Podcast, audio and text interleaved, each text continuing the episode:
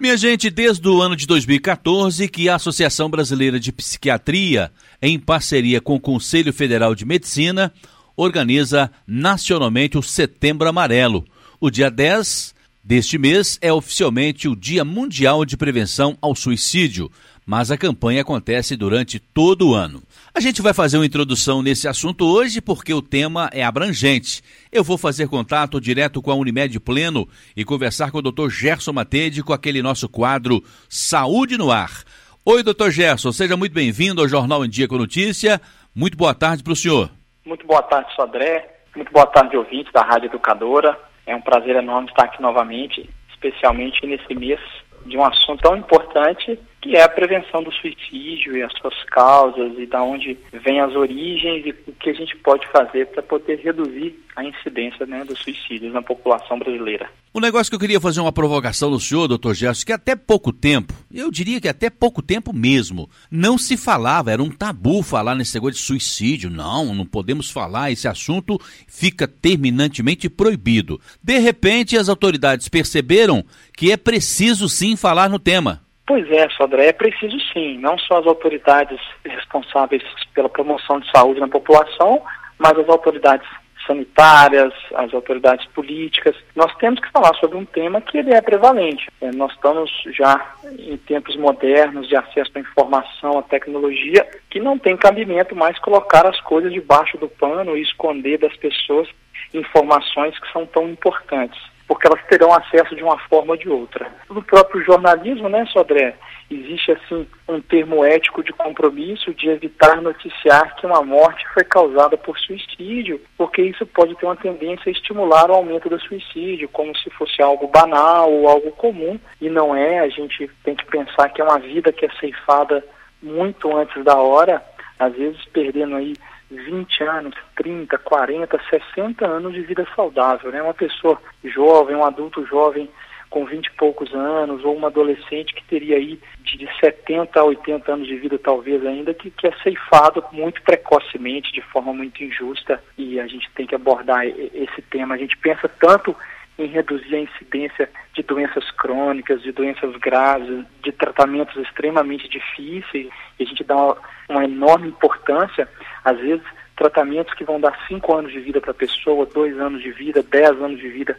Imagina prevenir um suicídio que você vai dar 70 anos de vida, 40, 50. Então, é muita vida preservada quando você pensa em reduzir a incidência do suicídio na população. É, eu estudei muito esse tema na faculdade, onde o, o, francês apontava lá três tipos de suicídio, enfim, que eles, na verdade, eles têm uma indicação mais externa do que interna.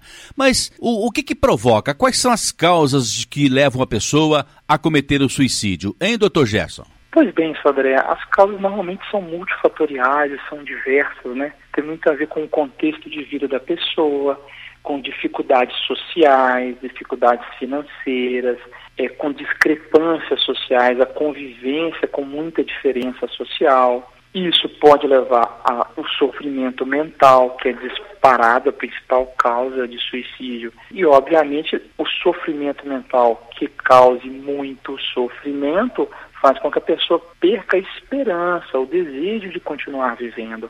Então está muito correlacionado com os transtornos do humor, com a depressão, pela tristeza óbvia e crônica, a melancolia crônica, a desesperança, os sintomas clássicos da depressão. Mas também está correlacionado com qualquer sofrimento mental que cause alteração do cognitivo e do raciocínio. Então, um transtorno bipolar grave, em que a pessoa tem dificuldade de melhoria dos quadros depressivos ou dos quadros de mania, ou que está associado a sintomas de alucinação, sintomas psicóticos, gera na pessoa uma fuga da realidade, uma ausência de realidade completa ao, redor dela.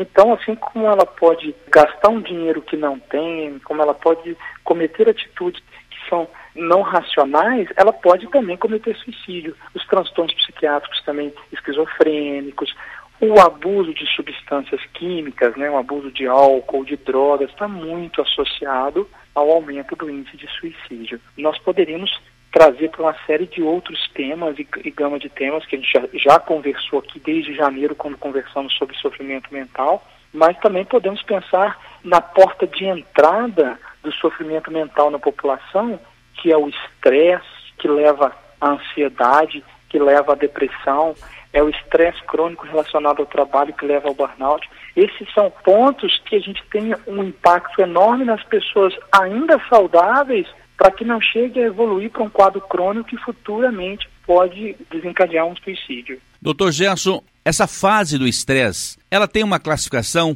uma fase mais leve, um pouco mais avançada e uma que chega a ser o extremo? Tem sim, Sodré. O estresse é uma resposta fisiológica do organismo. Ele tem uma reação fisiológica automática a alguma circunstância externa ou mesmo de emoção interna em que leva a ajustes comportamentais, que existe ajuste comportamental. Exemplo, eu estou saindo do meu trabalho e eu vou sofrer um assalto. É um evento estressante. Um, um cachorro me ameaça, ameaça me, me, atacar. Eu, eu, tenho uma resposta fisiológica de aceleração do coração, de sudorese, de me preparar para fuga ou para luta. Tem gente que tem diarreia, né?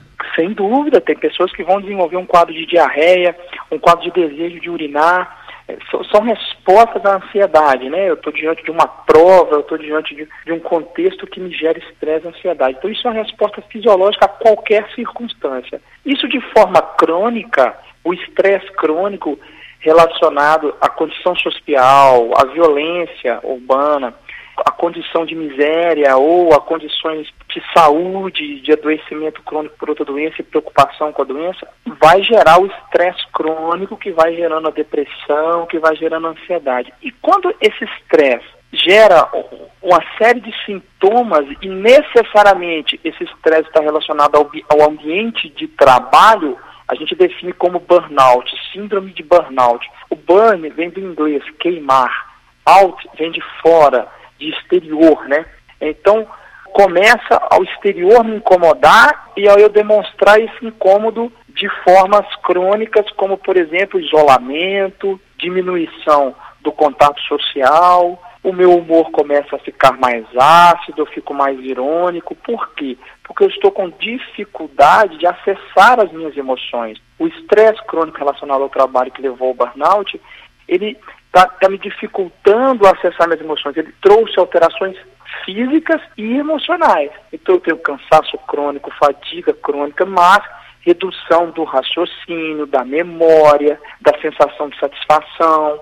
Eu começo a ter mais indiferença em relação à minha vida, inclusive a dos outros. Então, isso caracteriza classicamente a síndrome de burnout, que vai atingir a população economicamente ativa em cheio, e acredito que mais de 30% da população economicamente ativa tenha em algum momento da vida a síndrome de burnout pelo excesso de trabalho. Né? A gente pensa isso na nossa cidade, uma cidade tão produtiva, igual Bar, tão pungente, de indústrias e de comércio, as pessoas sobrecarregadas em relação a isso, desde o administrador da indústria, do proprietário, até aos, aos funcionários que estão ali no dia a dia, nas horas de trabalho, seja as horas comuns ou extras, e todos são atingidos, porque todos têm que se preocupar com o bom funcionamento daquela instituição. E Mas... isso, André, talvez uma notícia não muito agradável para nós dois, o burnout, a sobrecarga de trabalho, atinge em cheio os profissionais de saúde. Eu ia perguntar atingidos. isso agora, doutor. Pois é, André. Então, os enfermeiros e os médicos em especial são muito atingidos pela sobrecarga e pela exigência do trabalho e responsabilidade. E você conhece sobre uma outra profissão que influencia a vida das pessoas, que influencia a opinião pública, que a fala tem peso para a sociedade, ou seja, uma profissão que tem muita responsabilidade e um excesso de trabalho.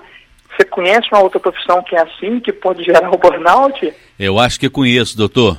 Pois é, o jornalismo, ele está diretamente associado ao burnout, ao estresse. As pessoas que trabalham com a mídia, com o jornal, os advogados que trabalham com o direito do outro, com cercear a liberdade do outro, com o patrimônio do outro, então são muitas responsabilidades.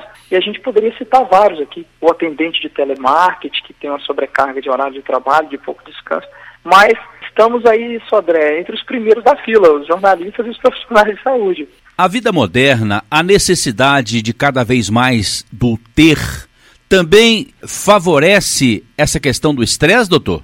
Favorece, Sodré. A, a sociedade capitalista, né? É uma sociedade consumista, é o que gera a economia, o que movimenta a economia. Certo ou errado, é isso que acontece. E às vezes a gente pauta muitas nossas condutas no ter, ao invés de pautar no ser, no ser feliz, no sentir-se pleno, sentir-se saudável e feliz junto aos meus, junto à minha família, junto aos colegas de trabalho, ter prazer no trabalho, ter satisfação no trabalho, ao invés de apenas querer ter coisas materiais. Um filósofo Confúcio, né, falava que ame o seu trabalho e não terá que trabalhar nenhum dia da sua vida, né? Verdade. Isso, isso é muito bom, é, é muito utópico, mas para algumas pessoas isso é atingível. Gostar do trabalho, ter prazer no trabalho, é óbvio que não vai ser assim todos os dias, vai ter dias que você vai sentir mais cansado, mas buscar reajustar o prazer no que você faz, reajustar o prazer na sua rotina diária, separando períodos para exercício físico, para o lazer, que nós estamos aí um pouco cerceados nesse momento, né, Sodré? É por isso que estou de pé ainda, hein? Pois bem, exato. E nós perdemos o nosso happy hour, né, Sodré? Você comentava comigo aqui antes da gente iniciar a, a entrevista. Então as pessoas estão com estresse do trabalho, mas com menos diversão, com menos. O resultado é só o salário no final do mês, menos resultado em relação ao que eu estou produzindo, a minha função social como profissão, né? O que, que eu contribuo para a sociedade, qual o prazer que eu tenho naquilo que eu estou fazendo, o bom convívio com os colegas de trabalho, preocupar com o colega de trabalho, com o bem-estar dele e ele preocupar comigo. Esses pontos, eles vão trazendo satisfações pequenas no decorrer do dia que vão se somando, ao invés do contrário, de trazer insatisfações pequenas e que vão se somando e se tornam grandes no decorrer do tempo, pela insatisfação crônica, pelo desgaste crônico com o trabalho. Doutor Gerson, o profissional de saúde vai continuar exercendo a sua profissão, o jornalista também, o policial militar também, o motorista de caminhão, os professores? E tantas outras profissões que estão aí nesse ranking de, infelizmente, de um estresse elevado. E como fazer para continuar desempenhando a função, o trabalho com alegria, com prazer, com dedicação ao próximo? E equilibrar esse nível do estresse? Excelente pergunta, Sodré. E bem lembrado, né? os militares, os profissionais que estão submetidos a risco físico, os bombeiros, que têm uma exigência enorme sobre o trabalho deles, são pessoas que vão desenvolvendo esse estresse crônico ao trabalho. Aí as, as principais formas de prevenir. Policiais, André, de uma maneira geral, inclusive a Polícia Civil também. Sem dúvida, sem dúvida, bem lembrado. O como fazer para diminuir essa síndrome de burnout? Então, assim, primeiro, definir pequenos objetivos na vida profissional e pessoal. Como assim? Aquele, o poder dos pequenos hábitos. Eu, você já escova dente diariamente sem ter que pensar sobre isso. Você já bota a sua roupa diariamente sem ter que pensar sobre isso. É um hábito. A criança, a gente às vezes é um, é um grande trabalho conseguir botar a roupa nela. Mas depois de um tempo ela vai acostumando com aquilo vira um hábito. Então, eu quero ler 60 livros por ano. É, é uma meta muito difícil de atingir, mas poucas páginas. Ah, eu vou estabelecer a meta de duas páginas por dia ou cinco páginas por dia. Isso eu consigo estabelecer e cumprir. O sentimento de dever cumprido é excelente para o cérebro, ele tá, traz bem-estar para o cérebro. Então eu vou caminhar 20 minutos por dia. Ótimo, que seja 20 minutos.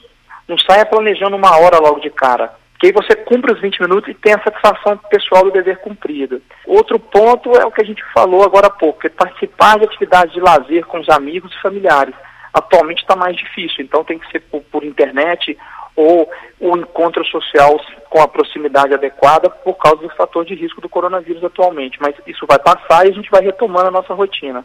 É, atividades, inclusive, que fujam da rotina diária. Um passeio, comer em um restaurante, ir a um cinema quando você tem acesso a isso, ir ao seu evento religioso quando você tem acesso a isso, praticar o esporte quando você tem acesso, né? Evitar notícias negativas diariamente, né?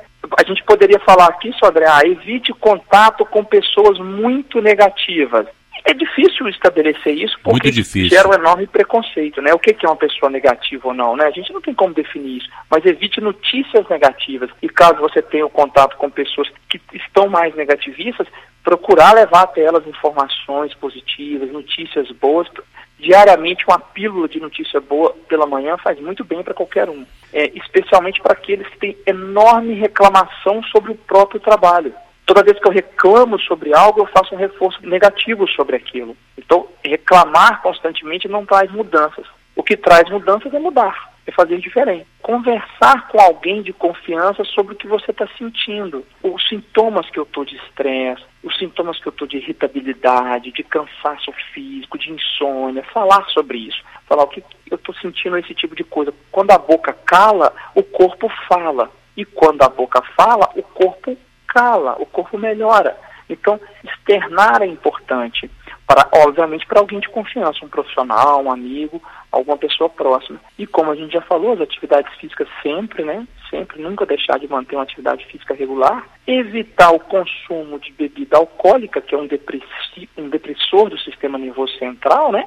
A bebida alcoólica, ela socializa, ela faz as pessoas se divertirem, mas ela é um depressor do sistema nervoso central. Aquele dia que você bebe, o dia seguinte, os dois dias seguintes, tendem a deixar o humor mais deprimido, né? Junto com a ressaca vem o humor deprimido. O tabaco, o cigarro e outras drogas, porque todas pioram a confusão mental, todas aumentam o estresse, aumentam a sensação é, de fracasso, né? Poxa, eu acendi um cigarro, ou eu, eu, usei a droga que eu não queria usar, isso vai causando uma sensação viciosa de, de fracasso. E Sodré, como a gente falou na última entrevista, não se automedique, não tome remédio sem prescrição médica por conta própria. Né? Eu estou conversando com o Dr. Gerson Matede, médico de família direto da Unimed Pleno com o Saúde no Ar. E gosto muito quando o Dr. Gerson fala que nós temos que saborear os momentos, assim como fazemos com os alimentos. Aliás, tem muita gente que não faz nem com os alimentos. A pressa é tanta que ele fala assim: engolir aquela comida muito rapidamente.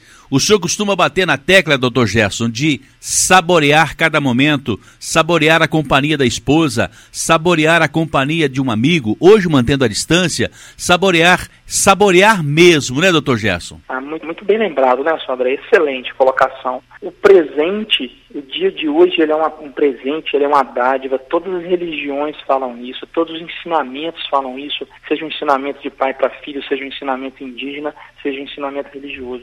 Então, usufrua do seu presente.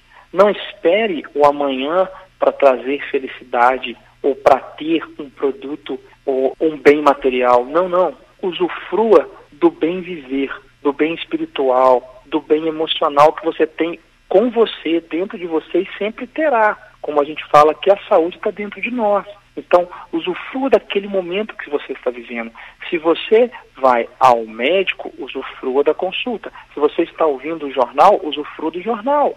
Se você está alimentando, saboreie o alimento, sinta o sabor e o gosto de, ca de cada alimento, mastigue, coma devagar está comendo uma fruta, o sabor da fruta, está comendo, tomando um suco, o sabor do suco. Se você está tomando um doce ou um chocolate que você gostaria de, de, diminuir, mas se você já está comendo, ora pois, você já está comendo, então usufrua do sabor dele sem peso na consciência. Vivencie o mindfulness, que é o esvaziamento da mente de outras coisas, e preencha a sua mente com aquilo que você está fazendo naquele momento. É o abraço da esposa, é a relação sexual, é o sorriso do amigo, é a piada que você contou, é o esporte que você está praticando, o jogo de futebol, o filme, a televisão, o jogo, o que você está assistindo, usufrua daquilo. Esquece o celular. Você não está vendo a televisão? Deixa o celular de lado. Você não está almoçando? Deixa o celular de lado.